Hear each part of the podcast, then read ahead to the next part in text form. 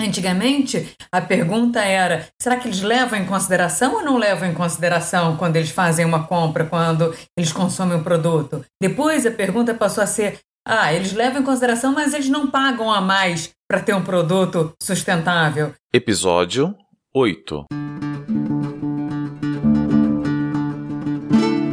Este é o podcast Nem Negacionismo, Nem Apocalipse. Economia, Meio Ambiente e Negócios. Apresentado por Gessner Oliveira e Arthur Vilela Ferreira.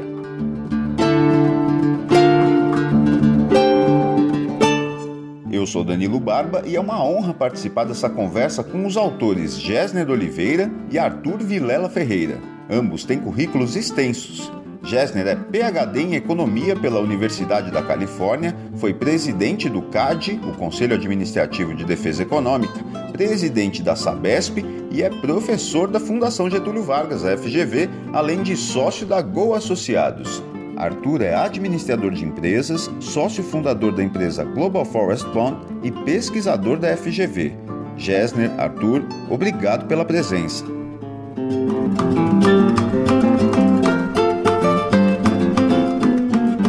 Episódio de hoje tem uma convidada especialíssima, é a Flávia Bittencourt, presidente da Adidas Brasil, é uma executiva muito atuante, com vasta experiência em diferentes setores da economia. Ela transitou em telecomunicações, transitou na indústria de cosméticos, é conselheira da TIM, é conselheira da BRF, tem uma experiência executiva extremamente rica, é engenheira química, tem uma visão de como as diferentes diferentes cadeias produtivas enfrentam um grande desafio da atualidade. O desafio de encarar o problema ambiental, o problema da responsabilidade social e o problema da governança, resumidos aí na sigla ESG na versão em inglês. Flávia, enorme satisfação contar com você no nosso podcast, nem negacionismo, nem apocalipse, para uma conversa sobre essa perspectiva brasileira do problema ambiental também do problema das várias cadeias produtivas. Na sua experiência de executiva, tendo passado por vários setores, como que você vivenciou essa maior prioridade da questão ambiental, da necessidade de descarbonização da economia e da emergência do tema de ESG? Chesner, é um prazer enorme estar participando desse programa aqui hoje. Ah, bom, eu acho que teve uma grande mudança que foi justamente o mercado ah, acionário, né, os fundos de investimento começarem a dar atenção para o ESG como um todo. Eu acho que o tema governança do ESG, né, o G ali, sempre teve muito presente nas grandes empresas, ah, nos boards das empresas, os executivos sempre tiveram uma preocupação grande com isso. A novidade começou a ser justamente as outras duas letras aqui, né? Então, a parte da responsabilidade social e da responsabilidade ambiental. Eu acho que essa foi a diferença. E não quer dizer que a gente não falasse sobre isso. Né? A gente sempre ouviu dizer, puxa, uh, precisamos cuidar mais do mundo, precisamos ter atenção ao desmatamento, olha a situação do clima. É, mas você via muito poucas pautas de verdade nas empresas abordando esse assunto. Mesma coisa acontecia sobre responsabilidade social, né? Você falava um pouco em diversidade, se falava em mulheres em posição de liderança, mas não com a atenção que se passou até hoje, quando você tem aí sim os fundos de investimento, os grandes acionistas das empresas cobrando uma postura mais ativa dos conselhos de administração, que consequentemente passam a cobrar uma atitude maior uh, dos executivos.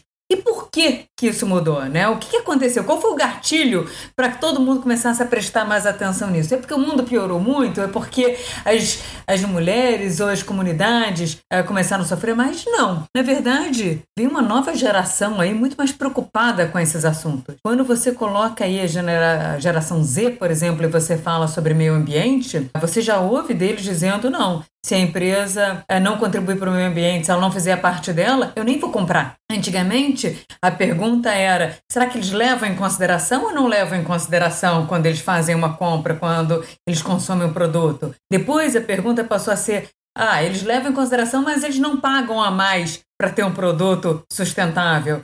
E agora começou a ser não. Eu sequer levo em consideração uma empresa que não está atuando nessa direção. Então, isso é uma mudança das gerações e você começa a ver o mercado consumir dizendo, puxa, eu nem vou levar essa marca em consideração se eu não vejo ela preocupada com o meio ambiente se eu não vejo ela protegendo o planeta. A mesma coisa começa a acontecer ali no caminho de responsabilidades sociais. A gente teve uma grande mudança agora no caso do Black Lives Matter nos Estados Unidos. Então você viu a repercussão que isso tomou numa época de Covid. Então as pessoas estavam mais em casa, mais conectadas, prestando mais atenção ao assunto e viram, puxa, preciso me manifestar. E com isso teve uma consequência enorme. É, quando a gente fala de, nos tempos de Covid, em como a economia foi afetada, em como as famílias foram afetadas. Bom, e as empresas vão fazer o quê? Como é que elas vão devolver para a sociedade? Porque não adianta a gente cobrar só os governos, porque os governos talvez não tenham a atuação necessária que se precisa. Então, qual é o papel das empresas nesse momento? Todas essas questões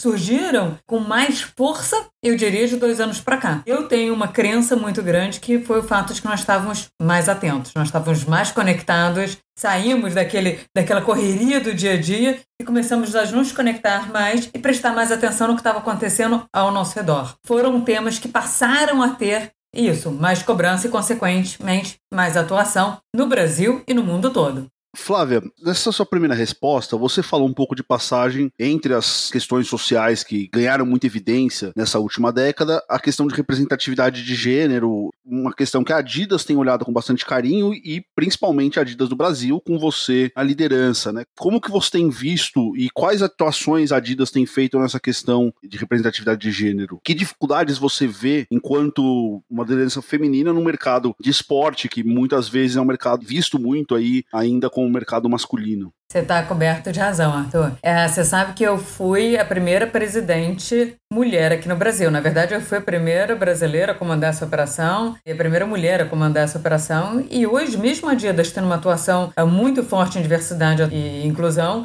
não são muitos países que são liderados por mulheres. Eu acabo de ser anunciada agora minha promoção para América Latina. A América Latina também nunca teve uma mulher uh, tocando a operação. Então você vê que é o walk the talk. Não adianta só a gente falar, a gente tem realmente que fazer as coisas acontecerem. Quando eu entrei na Adidas, a Adidas tinha uma meta de ter 40% de mulheres na liderança. E a gente tinha em torno ali, eh, no mundo, 35%. Agora a Adidas subiu o tom e falou: não, a gente quer 40% de mulheres na liderança. Mas quando a gente fala liderança, agora a gente está falando de diretoria, ou seja, o topo realmente da pirâmide, o que vai tornando cada vez mais difícil de ser atingida se você não começa a plantar uh, desde cedo, né? Você já não começa a preparar essas mulheres e colocá-las em plano de sucessão e plano de desenvolvimento na carreira. E você sabe que o fato de que a Adidas teve coragem de trazer uma mulher para liderar uma empresa de esporte no país do futebol, esse movimento para mim foi super bold e foi uma das razões que eu quis vir para Adidas.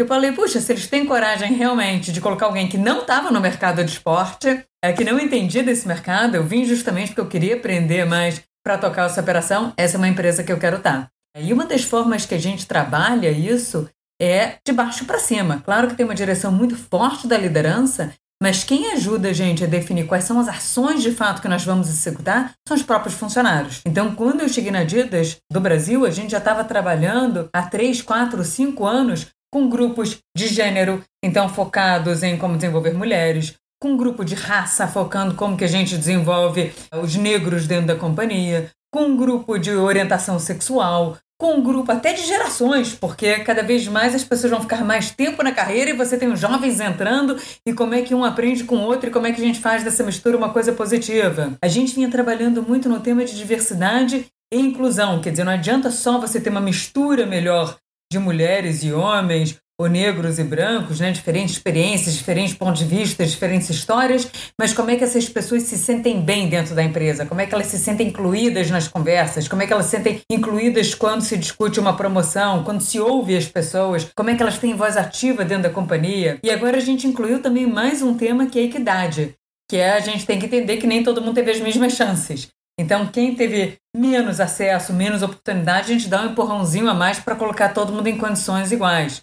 E eu vou dar um exemplo claro de uma coisa que a gente fez agora. A gente não só abriu o nosso programa de estágio e garantiu que 50% das vagas iam ser preenchidas por negros, como a gente olhou a nossa base e a gente viu que a gente tinha muita dificuldade, a gente tinha metade do nosso time era de negros, já na Dia do Brasil, mas eles não chegavam na liderança, eles não conseguiam subir. A maior parte deles estavam nas lojas, estavam no CD. E aí começou, o que, que a gente precisa então para que eles cresçam dentro da companhia?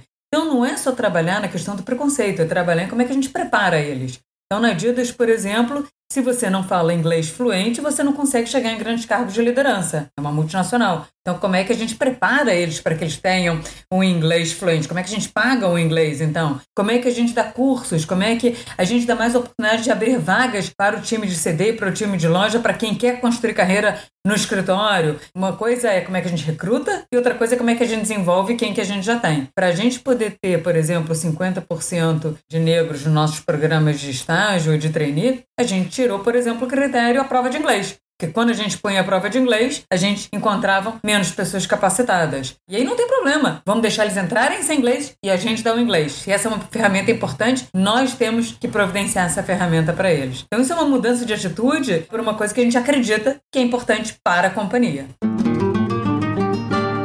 Uma coisa que eu acho interessante, Flávia, o jeito que a Adidas tem de se conectar com seus consumidores e engajá-los em grandes campanhas e campanhas educacionais em relação, por exemplo, à gestão dos resíduos, gestão do plástico. Queria compartilhar com os ouvintes do nosso podcast que a, Flávia, além de uma executiva extremamente dinâmica, é corredora, corre seis vezes por semana como que as pessoas e os seus consumidores podem correr pelo meio ambiente? Então, na verdade, a Adidas também já tinha um programa há muito tempo, em parceria com a Parley, e a gente tira os plásticos dos oceanos.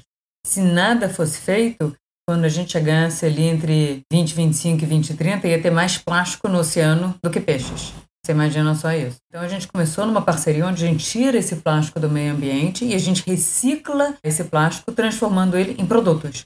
Então, hoje a gente só usa poliéster reciclado nos nossos produtos, a gente tem tênis ah, feitos desse plástico retirado de garrafas ou do meio do oceano. Então, tem todo um programa feito onde a gente limpa os mares e usa esse plástico dentro da companhia. A gente tem, inclusive, uma meta de chegar a 90%, e agora a gente está subindo de novo a barra para 100% dos nossos produtos, todos serem feitos de poliéster reciclado. E aí, a gente começou a fazer o Run for the Ocean. O Run for the Ocean é uma corrida que a Adidas faz. Esse ano a gente bateu recorde. A gente teve 5 milhões de corredores correndo o Run for the Ocean no mundo, aonde essas pessoas elas correm, cada quilômetro que correm, a gente tira plásticos do oceano para reciclar os produtos. Mas eh, já são pequenas coisas, de novo, é super importante a gente ver como é que isso está na cabeça dos nossos funcionários dentro, né? Quer dizer, não é só uma diretriz que vem lá do global, é como é que aqui, no dia a dia, a gente pensa sobre essas coisas. Então, vou dar um exemplo. Quando chegou agora na crise do Covid, obviamente todo mundo começou a comprar muito mais no e-commerce, muito mais digital. E um funcionário na reunião falou: Puxa, mas com isso a gente está mandando muito mais plástico para casa dos clientes, porque o produto chega em casa naquele saco plástico de delivery. Vamos trocar já. No meio, então, da crise, a gente trocou todo o plástico que é para casa dos clientes para garantir que ia com plástico biodegradável. Obviamente que isso tem mais custo, mas para a gente isso faz sentido. Então é muita cabeça. Essas ações que a gente estava falando um pouco antes aí de diversidade e inclusão, por exemplo, a gente não faz muito marketing delas. Vocês não veem a gente falando sobre o que a gente faz internamente na companhia. Porque o que eu digo para o time é: a gente só pode começar a fazer marketing para fora e nos conectar de verdade com os consumidores se a gente está fazendo aqui dentro. Se a gente realmente está atuando em cada uma desses nossos valores, dessas nossas crenças. Então, primeiro a gente tem que garantir que a gente está tá trabalhando dentro para poder trabalhar fora. E é isso que realmente, para mim, é o sucesso. A gente vira a chave e a gente tem todo o time de funcionários pensando o tempo todo sobre como devolver para a sociedade, como fazer melhor, como ter uma empresa melhor, mais justa, mais equilibrada, com mais diversidade, com mais inclusão, ah, como é que em cada uma das ações que a gente faz a gente pensa se a gente está fazendo bem para o planeta. É, é, é um pouco por aí. A gente diz que as pessoas querem comprar cada vez mais um bom produto, um produto que seja bom para eles e que seja bom para o mundo. Então, é cuidar sempre dessas três coisas. Muito legal essa, essa iniciativa. E, aliás, tem uma conexão bastante grande, né, Géser, com o episódio uhum. que a gente conversou semana passada com o Fernando Pimentel, né, que é o presidente da Associação Brasileira da Indústria Têxtil. Exatamente. É, imagino que uma, uma parte grande dos produtos da Adidas é desse mercado têxtil, que é um mercado que tem muitas complicações, falando globalmente, pelo tamanho das cadeias, dificuldade de rastreamento. Então, tem questões tanto sociais né, relacionadas a, a, trabalho degradante, trabalho infantil e questões ambientais, né, com tinturaria de, de tecido e, e uso de, de, matéria não renovável. Como que a Adidas tem visto essas questões relacionadas à indústria têxtil, os desafios ambientais da indústria têxtil globalmente, Flávia? É, isso é verdade. A gente trabalha muito próximo às fábricas, né? Não só as fábricas que estão fora do Brasil, como as fábricas dentro do Brasil. A gente tem um time nosso dentro das fábricas, as fábricas não são próprias, mas trabalhando justamente em garantir que a mão de obra seja qualificada, que seja bem tratada, que todos os valores que a gente tem dentro da nossa companhia também temos nesses parceiros, que não tem mão de obra escrava, muito pelo contrário. Durante o período do Covid, a gente sentava com as fábricas para entender se eles iam desligar pessoas, se não iam desligar as pessoas, qual era a política, como é que a gente fazia para proteger os empregos. Então a gente entende que a nossa responsabilidade social não acaba dentro da companhia ela tem que abraçar todos os nossos parceiros. Vou dar um outro exemplo, Arthur. A gente trabalha uh, muito com times de futebol, né, com clubes. E a gente trabalha a questão do racismo muito fortemente com eles desde lá da base, porque você tem que ensinar desde pequeno, né? Como é que essas coisas não são aceitas. Então, quando você fala de raça, quando você fala de orientação sexual, ah, no esporte esses são temas muito emblemáticos. A gente tem uma série de atletas com disabilities, a gente tem uma série de deficiências, né? A gente tem uma série de atletas. A gente tem uma atleta, por exemplo, que conversou muito com a gente, que ela é uma mulher e é negra nadadora. E ela diz, puxa, na natação isso é um preconceito enorme. Todas essas histórias a gente divide dentro da companhia, a gente divide com a sociedade, a gente apoia, a gente entende que a nossa responsabilidade vai além da companhia. Ela abraça os nossos parceiros, ela abraça os nossos fornecedores, ela abraça aos clubes, ela abraça a todos com quem a gente se relaciona, a gente cobra as mesmas atitudes, os mesmos valores e o mesmo compromisso. Flávia, você falou muito da importância da pandemia e de como isso conectou mais as pessoas. O que, que você está vendo na, na indústria do ponto de vista de recuperação? Quais as mudanças que devem prevalecer no pós-Covid? Quer dizer, alguma mudança uh, fundamental ou a pandemia acelerou aquilo que já vinha correndo? Definitivamente a, pandemia acelerou várias coisas que já vinham ocorrendo, aquilo que eu falei nos exemplos aqui de ESG, né? então de sustentabilidade, diversidade e inclusão, essas conversas estavam ocorrendo, mas elas foram extremamente aceleradas, assim como elas aceleraram os negócios. O digital já estava aí, mas as empresas, no momento que teve um shutdown total das lojas, o digital era a única forma, tiveram que acelerar os seus planos. Isso volta para onde estava antes? Eu espero sinceramente que não. As discussões de trabalho flexível, de você poder trabalhar de casa ou no escritório. Várias empresas já tinham pilotos, já tinham Algumas coisas você pode tirar um dia, você pode tirar dois no mês. De repente ficou todo mundo trancado em casa todos os dias e as companhias não pararam por conta disso. Então, é, vai voltar é, a todo mundo ficar 100% tempo no escritório? Acho que não. Vai voltar todo mundo também a ficar em casa o tempo todo? Também acho que não. O que a gente vai encontrar aí é o meio do caminho. E aí, Gessner, eu acho que tem algumas coisas que vieram para ficar, que é uma escuta mais atenta, é um cuidado maior com a saúde, é uma preocupação maior com o meio ambiente, é mais empatia quando a gente se relaciona com os outros. Então, todas essas coisas de mudanças de atitude, eu acho que vieram para ficar. Quando você fala do mercado de esporte, nós fomos super beneficiados.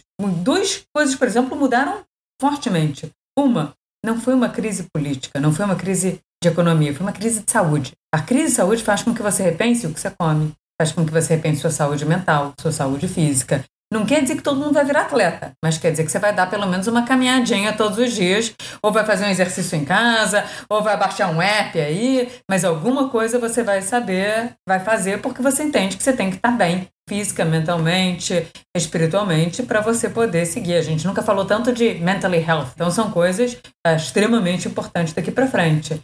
É, se a gente antigamente ia trabalhar de paletó, camisa social, salto alto, vestido, talvez agora a gente queira trabalhar com roupas mais confortáveis. E o tênis passa a ser uma coisa absolutamente mais aceita dentro dos escritórios. Toda essa, essa mudança cultural foi muito forte e eu acho difícil ter um retorno para onde a gente estava. Depois da Primeira Grande Guerra e da gripe espanhola, etc., houve um, um período de boom de, de consumo, né? De, não, né, foram os anos 20, grande prosperidade, etc. No consumo de produtos esportivos, você chamou atenção para o aspecto saúde, mudança de hábitos, muito interessante, mas há uma expectativa também de um aumento do, do do consumo, de um certo boom de consumo depois do grande choque da pandemia? Com certeza, e eu acho que você vê isso já um pouco ah, no mercado americano, né? Ah, as pessoas é, começaram, elas economizaram nesse período, né? Elas podem até ter perdido os empregos, óbvio que teve uma crise uh, econômica, mas muita gente deixou de gastar. Né? Na hora que você não vai para o restaurante, na hora que você não vai para o shopping, na hora que você está preso em casa, você consome menos. Então tem mais poupanças, pessoas conseguiram guardar mais dinheiro. É, e esse dinheiro vai voltar para a economia.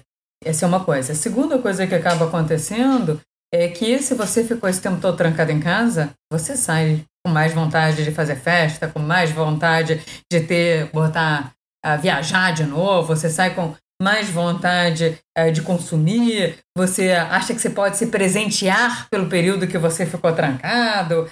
É, então, tem uma série de comportamentos do consumidor que mudam depois que você foi privado durante tanto tempo de tantas coisas. É, você agora quer ir para um bom restaurante, consumir mais, então, a cabeça do ser humano funciona assim: eu preciso me recompensar pelo tempo perdido, eu preciso me recompensar por tudo que eu sofri nos últimos 18 meses. É, então, vamos ver, sim, é, existe uma expectativa em geral do consumo voltar e voltar em patamares grandes. É claro que isso depende de uma série de assuntos que você entende até melhor que eu, que tem a ver com a economia, que tem a ver com desemprego, que tem a ver com a inflação, que tem a ver com o preço dos produtos, que tem a ver com essa cadeia de suprimentos, que faz coloca uma pressão nos custos. Então, todas essas coisas também têm que ser levadas em consideração. Mas sim, a cabeça do ser humano é preciso me presentear, preciso viajar, preciso comprar, quero voltar a assistir meu time, quero voltar para o estádio, quero voltar a beber com os amigos, né? É, todo mundo quer voltar a uma vida normal. Quero jogar bola com meu filho, quero comprar uma bicicleta nova. Você sabe que a gente falou um pouco de esporte? Um, um dos produtos que mais faltou durante a pandemia, por exemplo, foram bicicletas e esteiras. Então as pessoas começaram a comprar para ter em casa, eh, começaram com essa preocupação de se exercitar, e aí várias pessoas entraram no ciclismo. Então você vê aí realmente mudanças de comportamento é, muito forte, muito forte. A Adidas globalmente está com uma parceria né, com uma, uma startup que chama Allbirds para desenvolver um tênis carbono zero. Além disso, a gente vê outras inovações no mercado, né? Então, empresa, empresa suíça alugando tênis de corrida para depois você paga uma mensalidade, a hora que o tênis acaba a vida útil, troca para a empresa poder reutilizar. Começa a ver startups de materiais veganos ou com menor emissão de carbono na indústria têxtil. Como é que você vê o futuro desses materiais, dessas novas inovações, tanto matéria para construir, inovação na forma de ter, comprar, alugar, né? como é que você vê isso e o potencial de reduzir o impacto ambiental no mercado como de esporte e indústria de roupas e calçados. Sim, tem uma preocupação grande aí, né, do carbono zero, de como é que você ah, realmente impacta menos o meio ambiente. Fala-se bastante aí de economia circular. A gente vê aqui no Brasil mesmo, por exemplo, sites como o Enjoei, onde as pessoas vendem produtos de segunda mão, então isso caindo no gosto. De novo, eu falo muito, principalmente da geração Z, tá? Jovens estão vindo aí, tem um pensamento, tem uma cabeça diferente.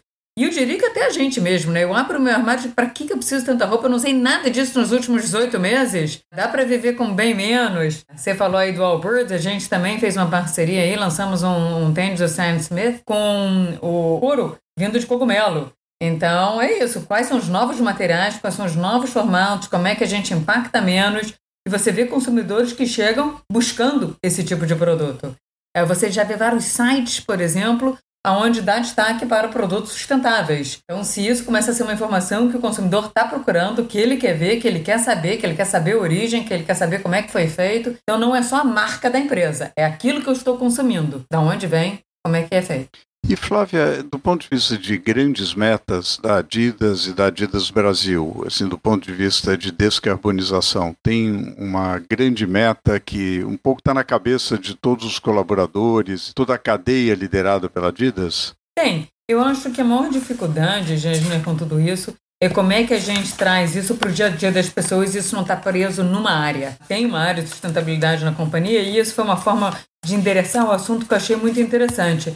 Essa área, ela tem pouquíssimos funcionários, porque ela diz, não são os nossos funcionários, a gente tem que ter eles espalhados por aí, cada um de vocês tem que estar com essa preocupação. Então é meio como o digital, o digital não adianta ter uma área de experts em digital, todos nós temos que nos tornar cada vez mais digital. Então, sim, a Adidas trabalha com uma promessa, e aí vou dar um exemplo. Por exemplo, ela dizia lá atrás, né, em 2020, a gente quer que mais de 50% dos nossos produtos sejam de poliéster reciclado. Em 2030, a gente quer reduzir o nosso footprint de carbono em 30%. E agora a gente já veio, olha, em 2050 a gente quer estar totalmente neutro. Então, você vai colocando as metas, e eu acho bacana que a gente coloca essas metas e a gente revisita elas. Na hora que a gente diz que está chegando perto, está fácil, a gente sobe a barra, que foi o exemplo que eu dei de 40% de mulheres em liderança. Agora a gente diz 40% de mulheres na liderança da diretoria, um nível acima. Diretoria para cima, gerente já não conta mais porque a gente já atingiu, está muito próximo de atingir. Vamos subir a barra. E eu acho que é exatamente esse o mindset que a gente quer ter. Queremos fazer cada vez mais e melhor. Salto em altura, né? Passou a barra, levanta e faz de novo. É isso aí, essa é a ideia. Até o próximo recorde. Arthur, a gente podia ficar aqui mais horas e horas bombardeando a Flávia com perguntas, mas é, eu acho que os ouvintes vão adorar é um privilégio ter o convívio com você, Flávia, e eu acho que a gente transmite e dá essa oportunidade para os ouvintes conhecerem Flávia Bittencourt e conhecerem essa nova mentalidade de liderança, né? E, e eu acho que ilustra de maneira muito boa a questão do ISD, ilustra de maneira muito boa a importância da economia circular. Flávia, muitíssimo obrigado por participar aqui do nosso podcast e você está permanentemente convidada e a gente permanentemente a, acompanhando a sua atuação e aprendendo com ela. Muito obrigado. Obrigada a vocês. Achei esse um bate-papo divertido. É, a gente sempre aprende bastante uns com os outros aqui. E para mim é um prazer enorme falar sobre esses assuntos, que são assuntos que eu sou super apaixonada, sobre mudança de comportamento do consumidor e como é que isso afeta as nossas vidas, as empresas, a sociedade. E esse foi o podcast Nem Negacionismo, Nem Apocalipse: Economia, Meio Ambiente e Negócios, produzido pela GBR Comunicação, que volta na próxima semana com um novo entrevistado. Obrigado pela audiência.